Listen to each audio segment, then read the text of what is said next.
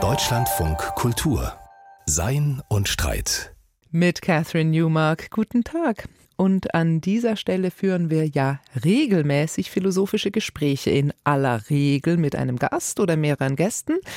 Dazu musste mein Kollege in der Technik soeben die Mikrofonregler aufmachen, damit man uns auch hört und damit wir nicht nur hörbar sind, sondern man uns auch gerne zuhört, halten wir uns an gewisse Regeln des Radios. Zum Beispiel die uralte, die da besagt, Ironie funktioniert nicht im Radio. Und wenn Sie jetzt meinen, da kam das Wörtchen Regel doch ein bisschen oft vor, dann haben Sie recht. Das war Absicht. Denn Regeln sind unser Thema heute. Und sie sind nicht nur in der Sprache, überall. Und was gibt es Faszinierenderes, als einen solchen allgegenwärtigen Begriff philosophisch und historisch nach allen Seiten auszuleuchten und zu verstehen, was er meint und wo er herkommt? Genau das hat Lauren Dustin jetzt getan. Sie ist Wissenschaftstheoretikerin und Wissenschaftshistorikerin, eine der renommiertesten Figuren in ihrem Fach. Sie war Direktorin am Max-Planck-Institut für Wissenschaftsgeschichte in Berlin und ihr soeben erschienenes Buch heißt Regeln, eine kurze Geschichte. Herzlich willkommen im Deutschlandfunk Kultur, Frau Dustin. Vielen Dank.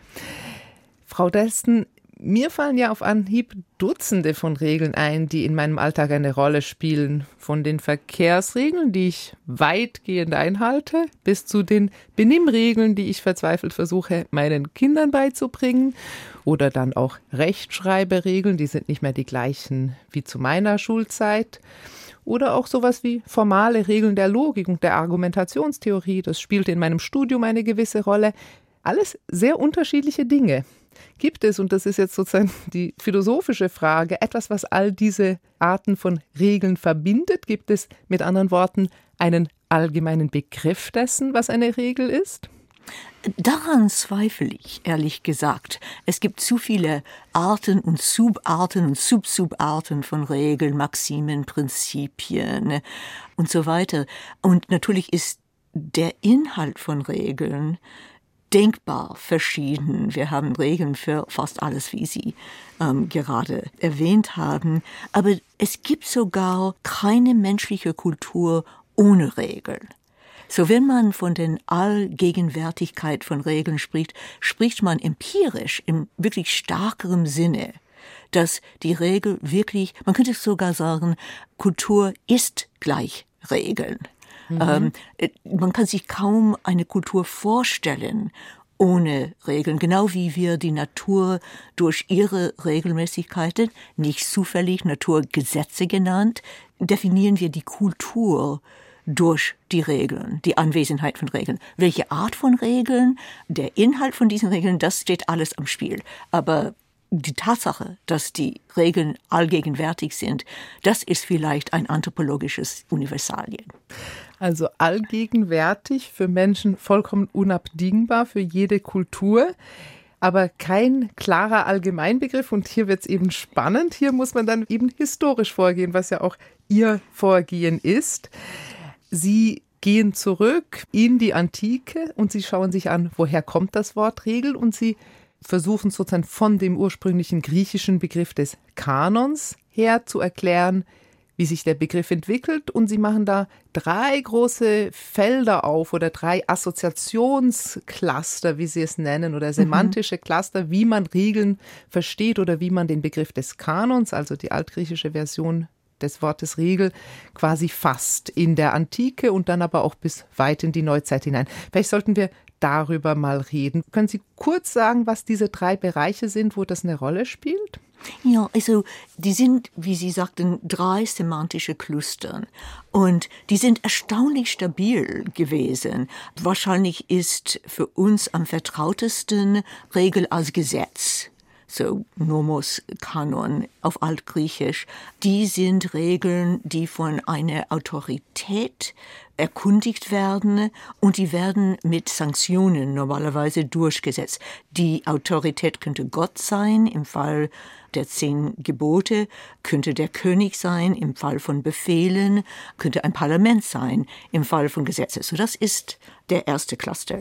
Zweite Cluster ist die Regel als Algorithmus. Damit sind wir auch jetzt bestens vertraut.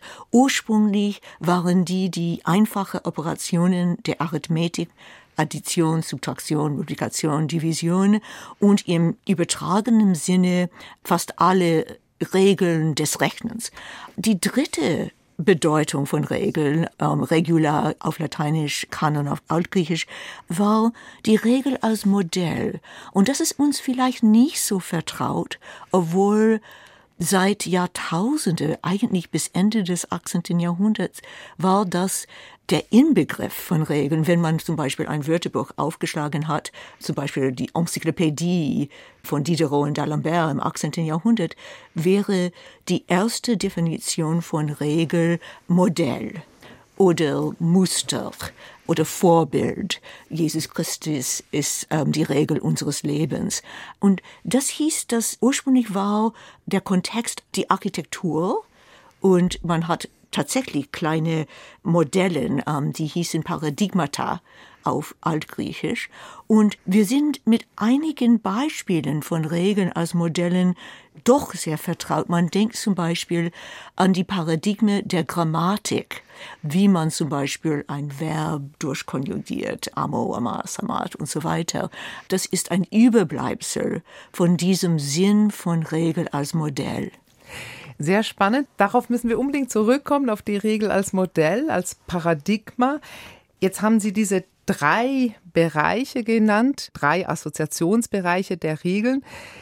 Sie gehen dann aber auch in Ihrem Buch ganz viele unterschiedliche Bereiche durch, in denen Regeln eine Rolle spielen, die wiederum, glaube ich, gar nicht so einfach zuordnenbar sind diesen einzelnen Bereichen, weil um so klares mathematisches Berechnen oder Messen geht es oft nicht und es geht auch nicht immer um Gesetze. Regeln spielen ja so oft eine Rolle irgendwo zwischen der Wissenschaft oder der Theologie und dem Alltag, also zwischen dem Hohen, worüber man nachdenkt, wo man versucht, ein Allgemeines zu finden, was ist die Natur des Menschen oder wie funktionieren die Naturgesetze und dem, wie baue ich einen Tisch. Also Regeln sind quasi, die haben diese Vermittlerfunktion zwischen dem Allgemeinen und dem Besonderen. Also Regeln spielen dann in ganz vielen Alltagssituationen eine Rolle. Braucht es Regeln, um quasi von der Erkenntnis dessen, wie eine Sache ist, zu der praktischen Umsetzung dieser Erkenntnis zu kommen? Ist das die Funktion von Regeln? Es ist wirklich interessant daran zu denken, wo stehen Regeln in unserer Hierarchie von Wissen? So wieder zurück in die Antike zwischen Scientia, unsere Wissenschaft, und wirklich mechanisches Wissen, eine Tätigkeit, die eine Maschine erledigen könnte. Dazwischen sind die Regeln als und die beziehen sich auf Tätigkeiten, wo man doch Prinzipien braucht, aber man kann nicht damit rechnen, dass man die Prinzipien mechanisch anwenden kann. Mhm. Ähm, man kann nicht damit rechnen, dass man Sicherheit in diesem Bereich je erreichen würde. So, um das ganz konkret zu machen.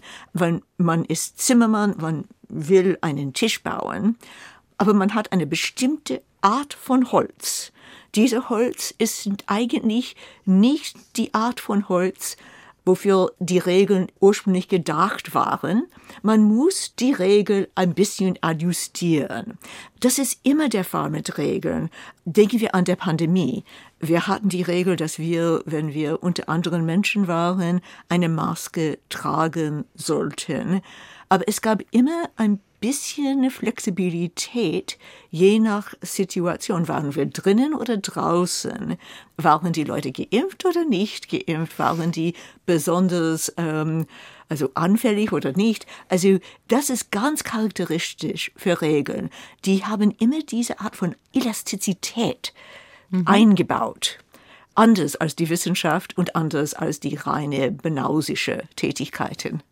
Also Sie sind in diesem Zwischenbereich, so die Wissenschaft versucht Erkenntnisse zu erlangen und Alltagshandlungen haben etwas ganz Praktisches und die Regeln sind dazwischen. Ich meine, ein Beispiel, wo ich das so besonders klar fand, ist, Sie untersuchen das ja auch in Ihrem Buch, Kochbücher, Kochanleitungen, Regeln zum Kochen. Das ist ja auch heute noch so, dass ein Kochbuch zu lesen überhaupt nicht bedeutet, dass ich das dann auch nachkochen kann. Aber noch auf einer ganz anderen Ebene das Kochen beruht ja auf gewissen chemikalischen Erkenntnissen über, wie sich Speisen verändern, wenn ich sie zum Beispiel in heißes Wasser werfe. Und daraus muss man dann aber in diesem Mittelbereich der Regeln des Kochens sozusagen praktische Anwendungsfälle machen. Ist das so ein gutes Beispiel dafür, wie diese Übersetzung von wissenschaftlichen Tatsachen der Chemie in Alltagshandlungen, wie das durch Regeln vermittelt ja, wird? Ja, oh, das ist ein, ein wunderbares Beispiel. Und man denkt an die Entwicklung, die historische Entwicklung von Kochbüchern. Ursprünglich gab es so gut wie keine Hinweise, wie man etwas machen sollte. Es gab Zutaten, manchmal mit Quantifizierung, manchmal nicht. Aber die Annahme war, dass man eine Art Lehrlingszeit bei einem erfahrenen Koch oder Köchin haben würde und man alle diese Fertigkeiten durch Erfahrung lernen würde. Und es ist auch eine Frage, selbst mit Zutaten und selbst bei unseren sehr genauen Zutaten in modernen Kochbüchern. Also ich als Amerikanerin musste alle meine Rezepte neu schreiben, weil zum Beispiel der ähm, Fettinhalt von Butter in Deutschland ist anders als in den USA. Butter in den USA enthält viel mehr Wasser. Okay. Ähm, und das macht einen Unterschied natürlich. Das heißt, man muss dann auch Regeln nochmal anpassen an Situationen und damit sind wir vielleicht auch bei einer, Sie haben schon von der Elastizität gesprochen.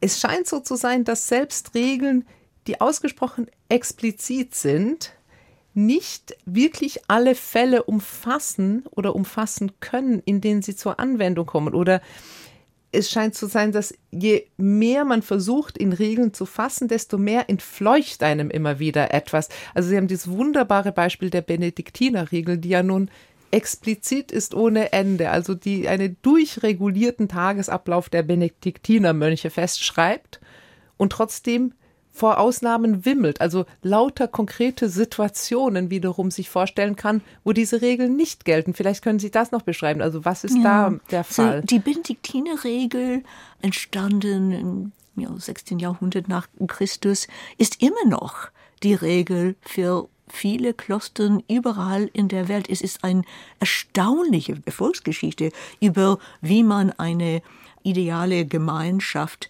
gestalten kann. Und ich glaube, der Grund, warum es so lange überlebt hat, man kann ein Kloster jetzt in Iowa sogar besuchen und man findet denselben Ablauf des Tages, ist genau weil man diese Flexibilisierung darin eingebaut. So, ich gebe ein Beispiel. So, die 73 Kapitel dieser Regula Sancti Benedicti bestimmen, wann die Mönche aufstehen müssen, wann die ins Bett gehen sollen, was sie als Kleider bekommen, als Bettzeugs, was sie essen dürfen und so weiter und so fort. Jede Detail.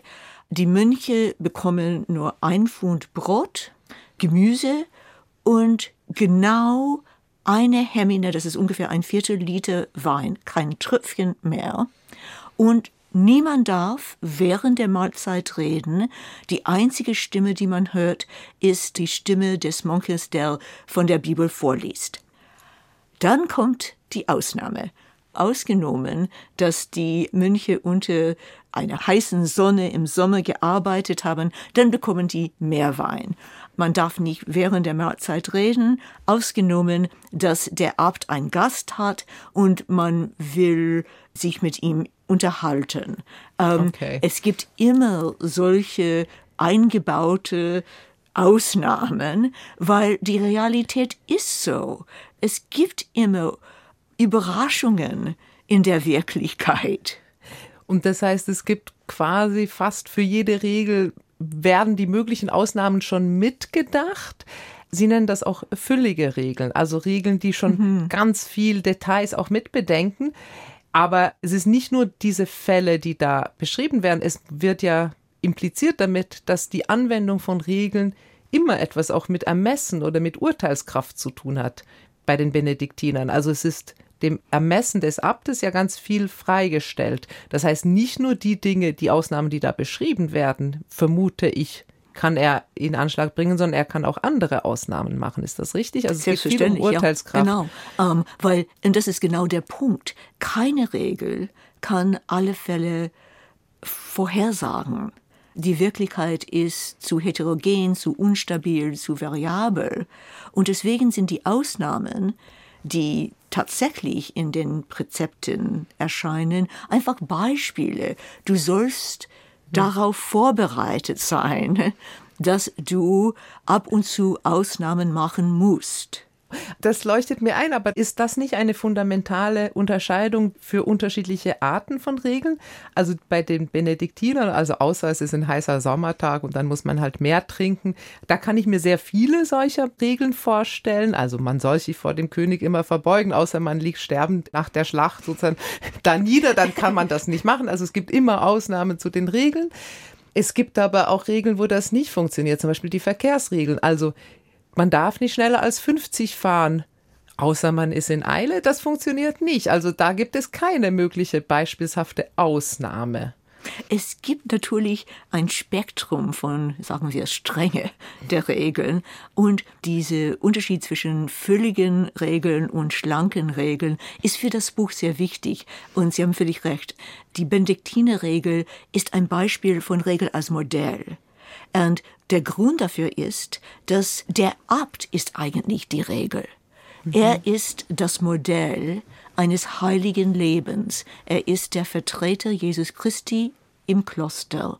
Und deswegen ist seine Diskretion, sein Ermessungsraum denkbar dehnbar.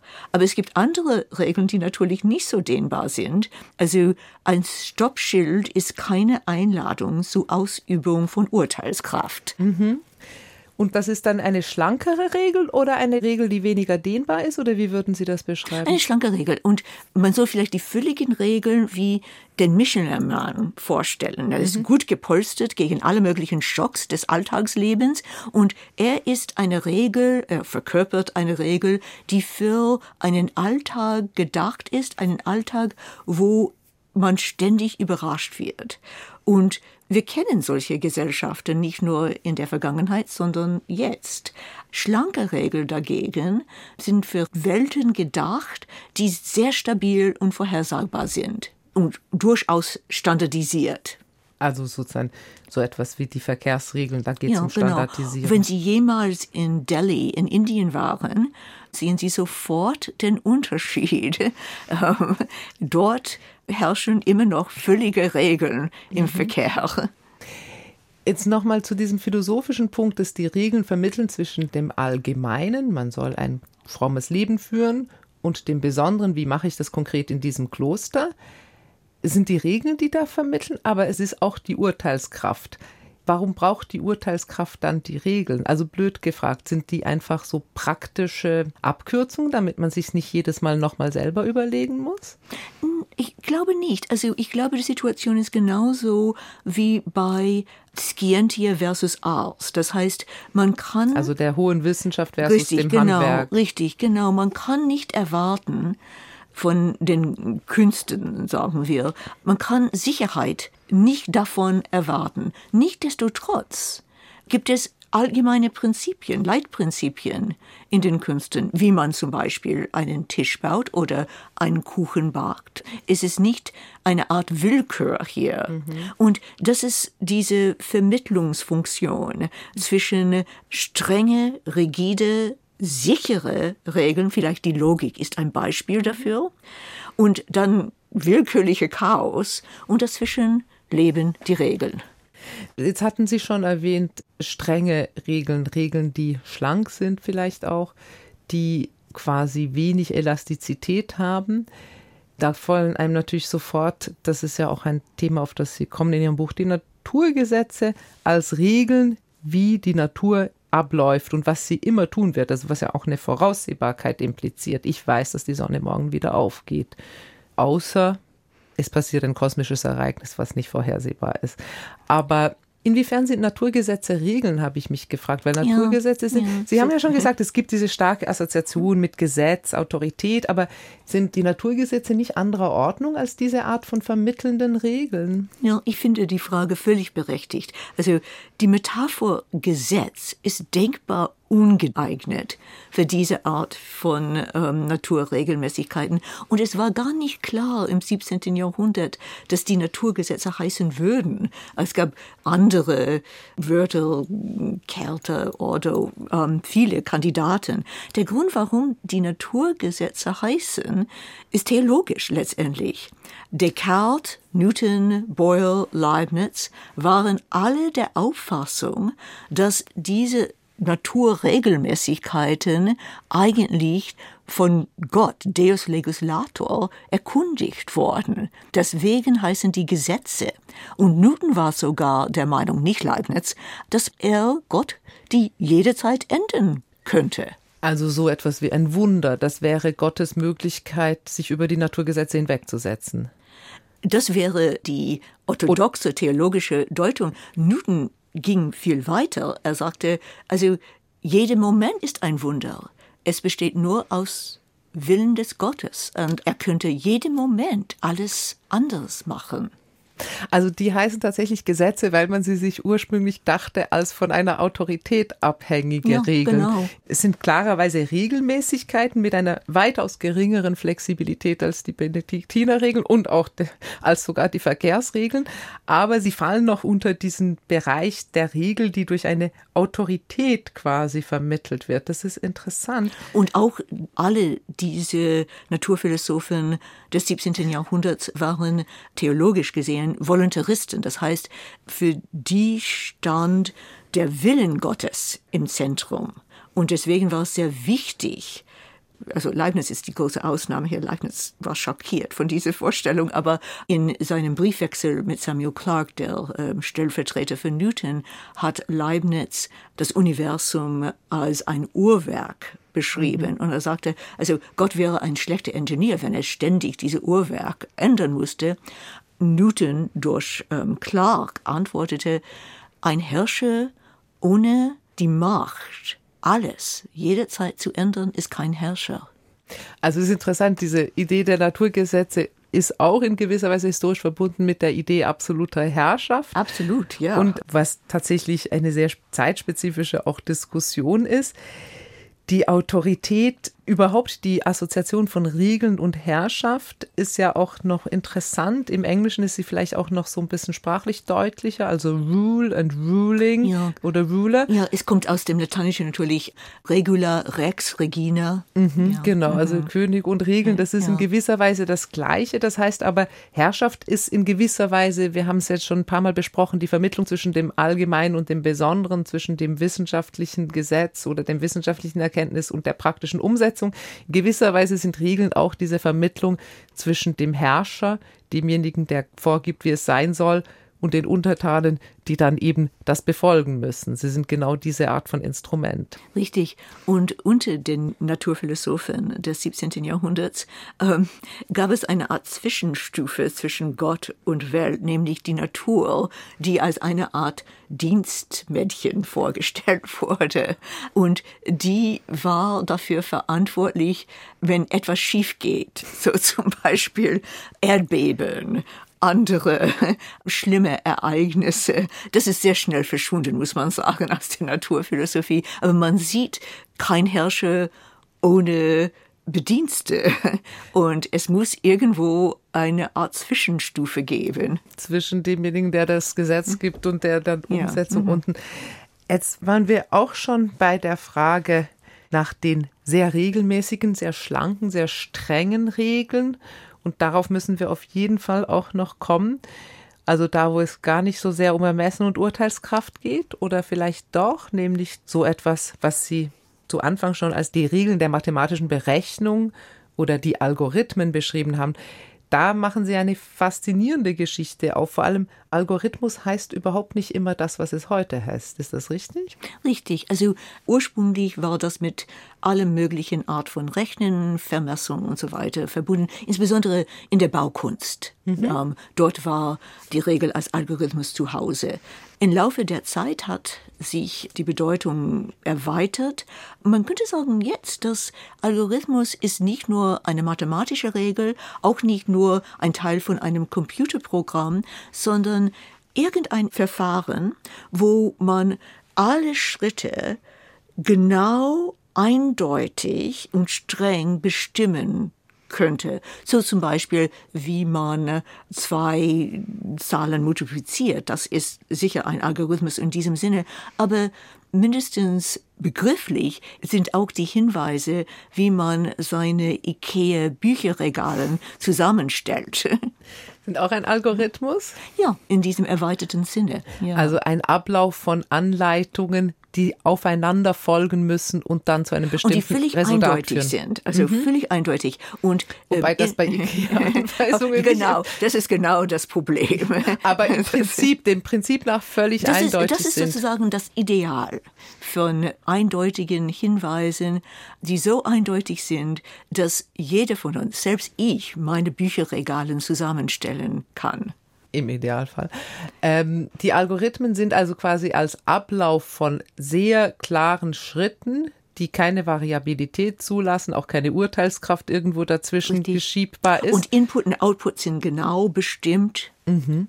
Und unsere Welt ist ja, das zeigen Sie auch sehr schön, also wie sich das entwickelt hat über die frühen Rechenmaschinen, die tatsächlich noch ziemlich viel Mensch brauchten, um zu funktionieren, bis zu heute, wo die Computer doch vieles sehr selbstständig machen können, obwohl es immer noch auf den menschlichen Input ankommt. Das darf man dann vielleicht auch nicht vergessen.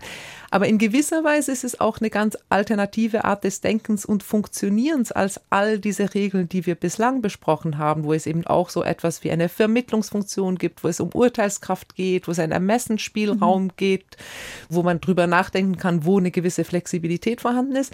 Algorithmen haben das alles nicht, sind Algorithmen in gewisser Weise auch einfach so als Denkart gar nicht so besonders nahe an der Art, wie wir denken? Es ist ganz interessant. Also ich habe den Eindruck, ich weiß nicht, was Ihr Eindruck ist, dass weil wir jetzt so viel Zeit online verbringen und das heißt, unsere Zeit wird immer mehr von Algorithmen bestimmt, womit wir interagieren, dass unsere Denkprozesse sich langsam in diese Richtung ändern. Am einfachsten wäre das Beispiel, wie man ein Search macht, ein Google Search macht. Also inzwischen habe ich mehr oder weniger intuitiv gelernt, wahrscheinlich wie wir alle, wie ich das formulieren soll, um die versteht. wirkliche mhm. Antwort zu bekommen. Ähm, das heißt, ich habe meine Denkprozesse modifiziert, so dass die mehr algorithmisch sind. Mhm. Also diesem genauen ja, genau. Ablauf von ja. sozusagen einzelnen kleinen Richtig, Schritten. Ja. Und wir haben mhm. alle die Erfahrung gemacht, dass man ein Formular online ausfüllen muss und wir passen nicht in den gegebenen Kategorien rein. Und langsam, langsam gibt es eine Art Rückwirkung und man fragt sich, warum passe ich nicht in diese Kategorien rein? Vielleicht soll ich mich umdefinieren, so dass ich tatsächlich in diese Kategorien, vorgegebenen Kategorien reinpasse. Also ganz grob könnte man sowas sagen, dass die Gefahr, die darin liegt, dass wir uns immer mehr dieser Maschinen, dieser Computer bedienen und der Art und Weise, wie sie funktionieren, ist vielleicht nicht, dass die die Weltherrschaft übernehmen mit der künstlichen Intelligenz, sondern eher, dass wir uns dem Maschinellen anpassen in gewisser Weise. In gewisser Weise. Ob das eine Gefahr ist oder nicht, weiß ich nicht. Also wir müssen uns an viele Infrastruktur in unserem Leben anpassen. Aber es lohnt sich vielleicht darüber nachzudenken, ob das wirklich erwünschenswert ist. Weil die Algorithmen sind normalerweise für den Normalfall gedacht. Heißt das, dass wir unsere Denkprozesse allmählich normalisieren. Das heißt, dass unsere Vorstellungskraft für Ausnahmen oder einfach Variabilität eingeschränkt wird. Genau, also all das, was im Benediktinerkloster funktioniert hat, also außer es war besonders heiß heute, dann wird das anders gemacht. Das funktioniert mit Algorithmen nicht. Und das ist eigentlich eine interessante Beobachtung, was diese Art mhm. von Regeln betrifft, dass in gewisser Weise nicht die Norm sind dessen, wie wir Regeln sonst kennen oder historisch gesehen sind sie sehr jung, ist es keine sehr lange Zeit, wo wir mit dieser Art von Regeln so stark interagieren müssen, wenn ich das richtig verstanden habe. Ja. Mhm. Und jetzt vielleicht noch eine ganz zum Schluss, eine Sache, die mir philosophisch auch noch total interessant schien an dieser Frage nach den Regeln, war diese, was Sie schon ganz am Anfang unseres Gespräches erwähnt haben, dass es auch die Regeln als Vorbilder gibt, als Paradigma.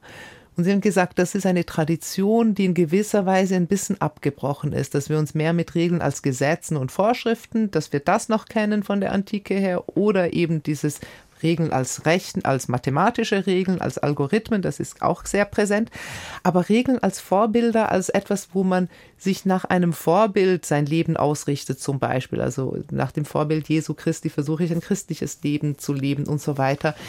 Ist nicht das eigentlich etwas, was in der Wissenschaft total zentral ist? Oder ja. auch in der Philosophie?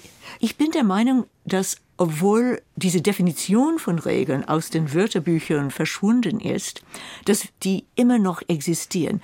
Wir denken an wie Kinder Regeln lernen, nicht durch Bücher oder, sondern durch Modelle, durch die Eltern, andere Kinder, die Lehre und so weiter. Und das gilt ja sogar für so etwas wie Mathematik. Also Sie haben das Absolut. am historischen ja. Beispiel, aber ich würde das auch am Schulbeispiel. Also mhm. man lernt Mathematik, indem Beispiele, man nachahmt, also über Beispiele, Beispiele und irgendwann kann man dann schon beschreiben, was die allgemeine Regel ist, die man hier gelernt mhm. hat, aber erstmal ist es Nachahmung. Richtig, genau, ja, genau. Von dem her ist mhm. diese Art von Nachahmung, also das Modellhafte von Regeln, würde ich sagen, doch noch sehr präsent auch in unserer Welt. Würde ich auch sagen. Und die einzige Frage ist, warum dürfen wir nicht darüber sprechen? Ähm, und ich glaube, ein Grund dafür ist das Schicksal der Urteilskraft. Die Urteilskraft war einmal ein zentrales intellektuelles Vermögen. Und jetzt, wenn man Urteilskraft ausübt, grenzt eine solche Ausübung an Subjektivität. Mhm. Wir haben keinen Wortschatz mehr, kein Vokabular mehr. Urteilskraft von reine Subjektivität zu unterscheiden. Also wir misstrauen der Urteilskraft, weil wir denken, das ist so was Subjektives und Emotionales und eben gerade nicht ja, etwas Rationales, Vernünftiges. Ja. Und ist das nicht aber schon wieder eigentlich ein Phänomen, weil wir Vernunft oder Rationalität oder Denken mittlerweile eben sehr stark an diesem mathematischen Modell ausrichten und nicht an etwas anderem?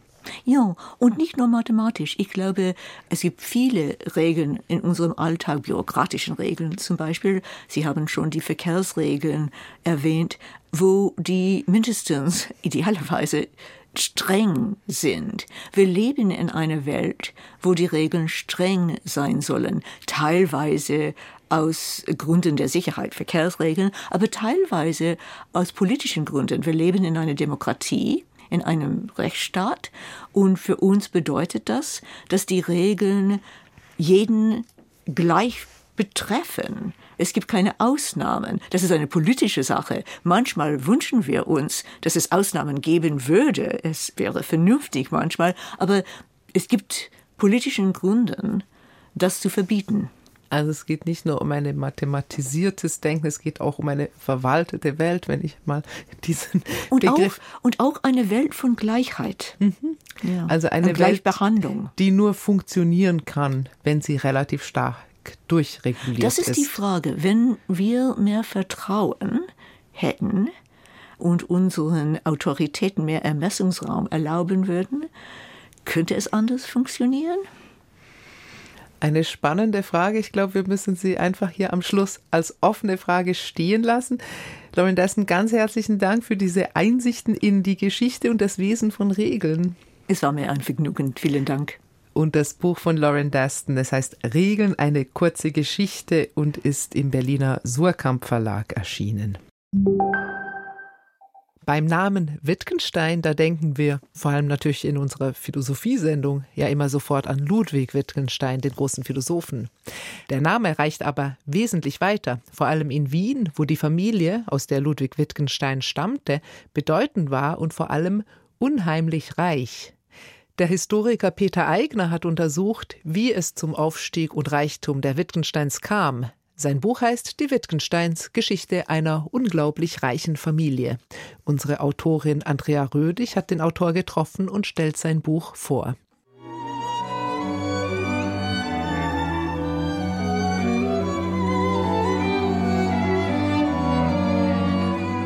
Von Ludwig Wittgenstein ist bekannt, dass er bescheiden, geradezu karg lebte und sich aus Geld nichts machte. Das ging so weit, dass er nach dem Ersten Weltkrieg ein beträchtliches Erbe ausschlug.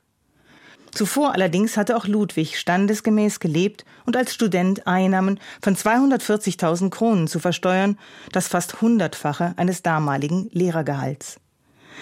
Die unglaublich reiche Familie, der er entstammte, war 1851 mit dem Großvater Hermann Wittgenstein aus Leipzig nach Wien gekommen.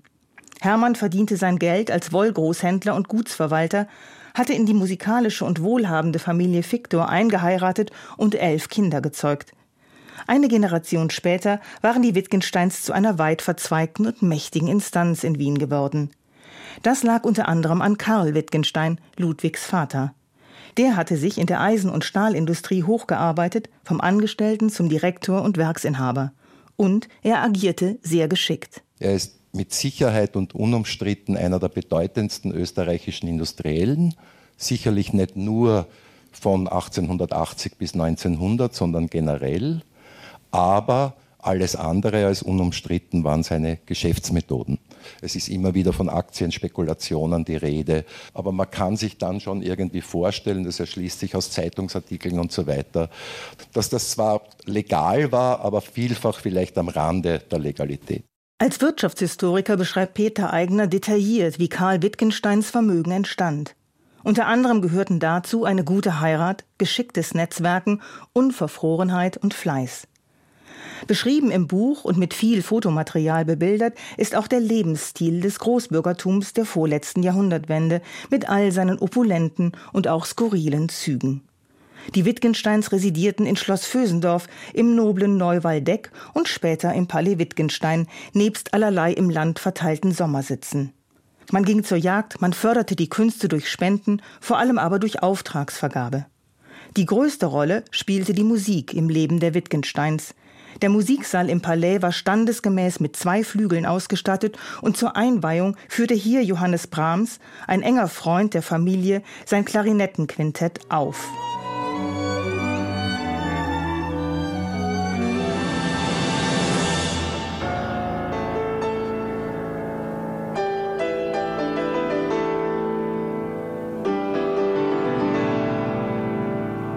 Industrieller war Karl Wittgenstein, ein Kunstmäzen, aber auch ein Despot und ein, wie Eigner formuliert, Übervater. Seine acht Kinder erzog er so, wie er selbst erzogen worden war, streng, überfordernd, und er verweigerte es ihnen, sich künstlerische Berufswünsche zu erfüllen. Drei der Wittgenstein-Söhne, Hans, Rudi und Konrad, begingen Selbstmord und erst nach dem Tod des Vaters 1913 fand so etwas wie eine Befreiung statt. Ludwig Wittgenstein gab sein Erbe ganz zurück. Sein älterer Bruder Paul verfolgte hartnäckig eine Karriere als Konzertpianist, auch und gerade dann noch, als er aufgrund einer Kriegsverletzung den rechten Arm verlor. Und dann gibt es natürlich diesen verheerenden Streit äh, zur Zeit des Nationalsozialismus, wo zwischen den Brüdern und Schwestern ja sehr, sehr enger Kontakt bestanden hat und der aber letztlich dann vor allem zum Verwürfnis, zum Endgültigen mit Paul irgendwie geführt hat. Weil Paul eben das Gefühl hat, die Schwestern lassen sich über den Tisch ziehen von den Nazis, geben zu viel, äh, quasi gleich Preis des Vermögens und er hätte einen anderen Weg vorgehabt, nämlich dass sie emigrieren und das wollten die zwei ältesten Schwestern nicht. Durch und durch assimiliert fühlten sich die Wittgensteins nicht nicht als Juden. Schon der Großvater Hermann war zum Protestantismus konvertiert und mit dem bösartigen Antisemitismus der Presse, die oft gegen den Juden Wittgenstein hetzte, konnte und musste man leben. Das war halt Wien. Ganz anders aber entwickelte sich die Situation 1938 nach dem sogenannten Anschluss an Nazi-Deutschland. Jetzt wurden die Wittgensteins als Juden verfolgt. Hinweise auf ihr soziales Engagement, ihre Bedeutung für die Stadt nutzten nichts.